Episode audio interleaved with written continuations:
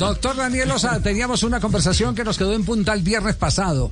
La conversación sobre una Di mayor rotativa, que es lo que eh, va a proponer el Club Deportivo Independiente Medellín. ¿Cómo le va, doctor eh, Daniel? Hola Javier, buenas tardes para usted y toda la mesa. ¿Cómo han estado?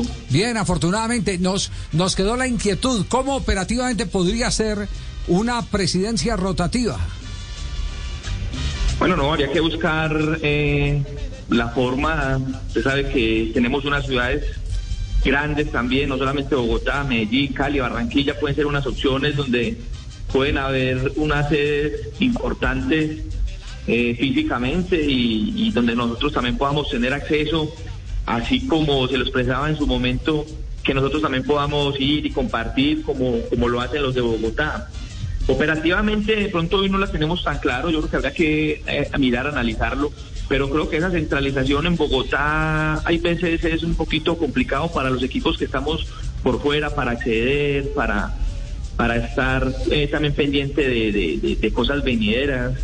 Y bueno, vamos a ver, es una, idea. Es decir, a, ustedes les preocupa que tengan eh, alcance a, hacer un lobby más eh, continuo, permanente y cercano, Santa Fe Millonarios, Fortaleza, eh, Bogotá, los dos equipos de Boyacá, La Equidad. que, de esa manera ellos ganan terreno frente a, a cualquier propuesta que estén buscando se dé a nivel de la administración? Sí, claro, mire Javier, le voy a poner un ejemplo y, usted me lo va a entender. En algún momento debíamos un, dinero a, un equipo X, un jugador, y, nos hace una llamada un martes. Mire, de esa plata que va a entrar de tal auxilio para que me la manden de allí. ¿Cómo así? Y el jueves llegó la circular donde ya nos estaban autorizando el auxilio pero ¿cómo así esta gente se da cuenta antes de y, bueno, listo. Entonces son cosas de ese tipo que yo creo que, que, que, no, que pues que la idea es que seamos más, más, más parejos y que nosotros también podamos estar más, más, más cercanos. ¿Cómo así? Los chivió el cobrador. Sí. el, chepito. los, los, chivió. Eh, pero eso no tiene razón de ser. Es decir, como un equipo que, que eh, está pendiente de que le paguen una deuda tiene la información de cuándo le va a entrar eh, plata al, al equipo al que le tiene que cobrar.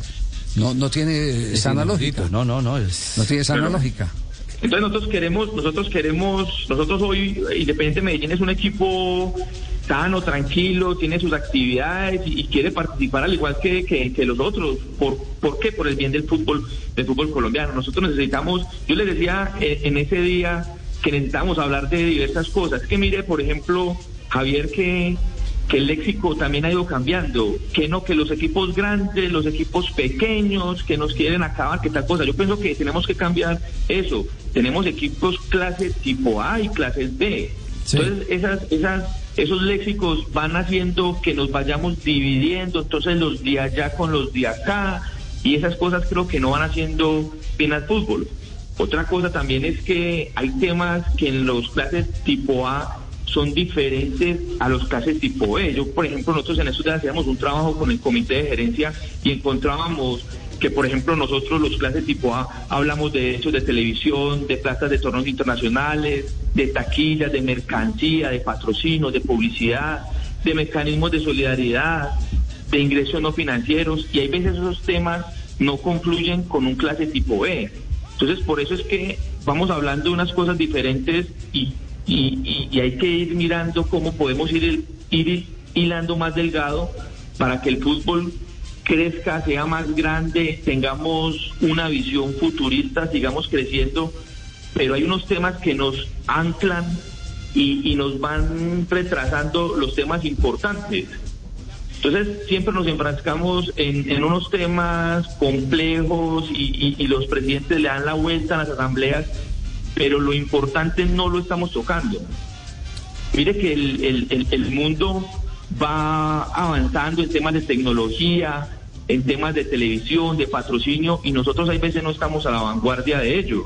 Hoy me doy cuenta que somos la liga número 8, importantísimo, pero tenemos que irnos comportando también como ella. Eh, tiene, tiene, en este ejercicio, tiene buenos aliados Es decir, ahí eh, podría llegar a una asamblea de mayor y decir, mire, eh, esta es nuestra propuesta y tiene el respaldo de tantos votos.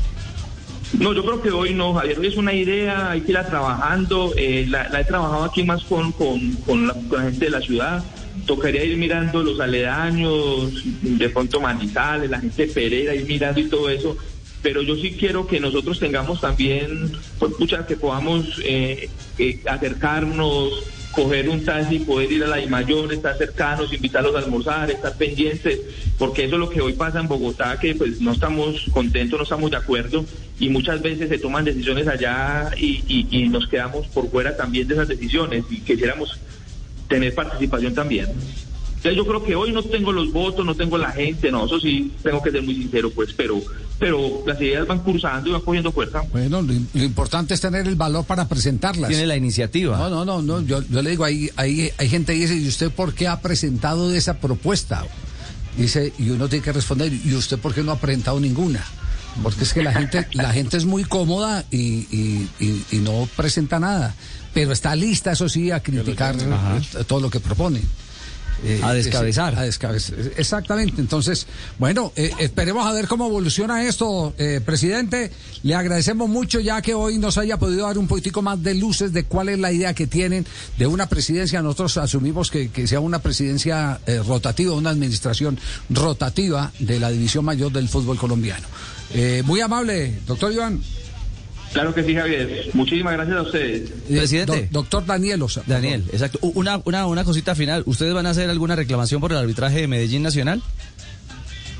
Sí, sí, vamos, estamos preparando un documento, ya lo estamos terminando, pero, pero, pero pues va a ser un tema muy respetuoso, muy, porque creo que pasaron dos cosas allí en esa jugada. Eh, la primera es que el árbitro estaba muy cerca de la jugada y él tenía la potestad de definirla porque las imágenes se ven que él estaba allí cerquita. Y otra es el tema de, de, la explicación que tiene que darnos el VAR, por qué no estaba funcionando. Eh, por ahí hemos escuchado que al parecer llevaba ya dos minutos sin funcionar y por qué no nos habían advertido. Entonces vamos a pedir los videos, la cámara que los filma a ellos la vamos a solicitar vamos a argumentarnos bien. Entonces, dividimos la queja en dos. Del cabezazo de Castro. El árbitro, no, el árbitro no accionó estando tan cerca y la otra es que el VAR nos responda, porque nosotros somos 100% apoyamos el VAR, nos parece muy bueno, eso nos va a dar tranquilidad, pero tenemos que rápidamente eh, alinearlo, mirar todas las contingencias que tenga y porque mire que ya vamos para finales. Dios mediante vamos a participar de ella, no queremos estar en esos problemas en una final.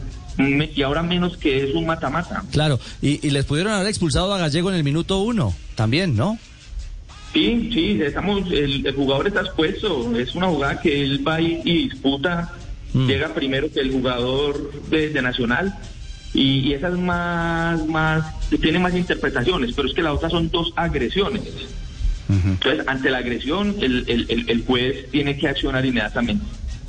Muy bien, queda claro. Esperamos entonces eh, el comunicado eh, oficial de, de, la DIC Mayor, eh, porque la DIC Mayor, como está un hecho público y ya hay una reclamación pública pidiendo los documentos, en este caso eh, fílmicos, pues también que anuncie y diga, mire, se procedió de esta y de esta manera y, revelamos, como lo hace la Confederación Suramericana de Fútbol, el contenido no solo visual, sino auditivo de lo que pasó en este episodio. Estamos en Blog Deportivo, muy amable al presidente de Independiente Medellín.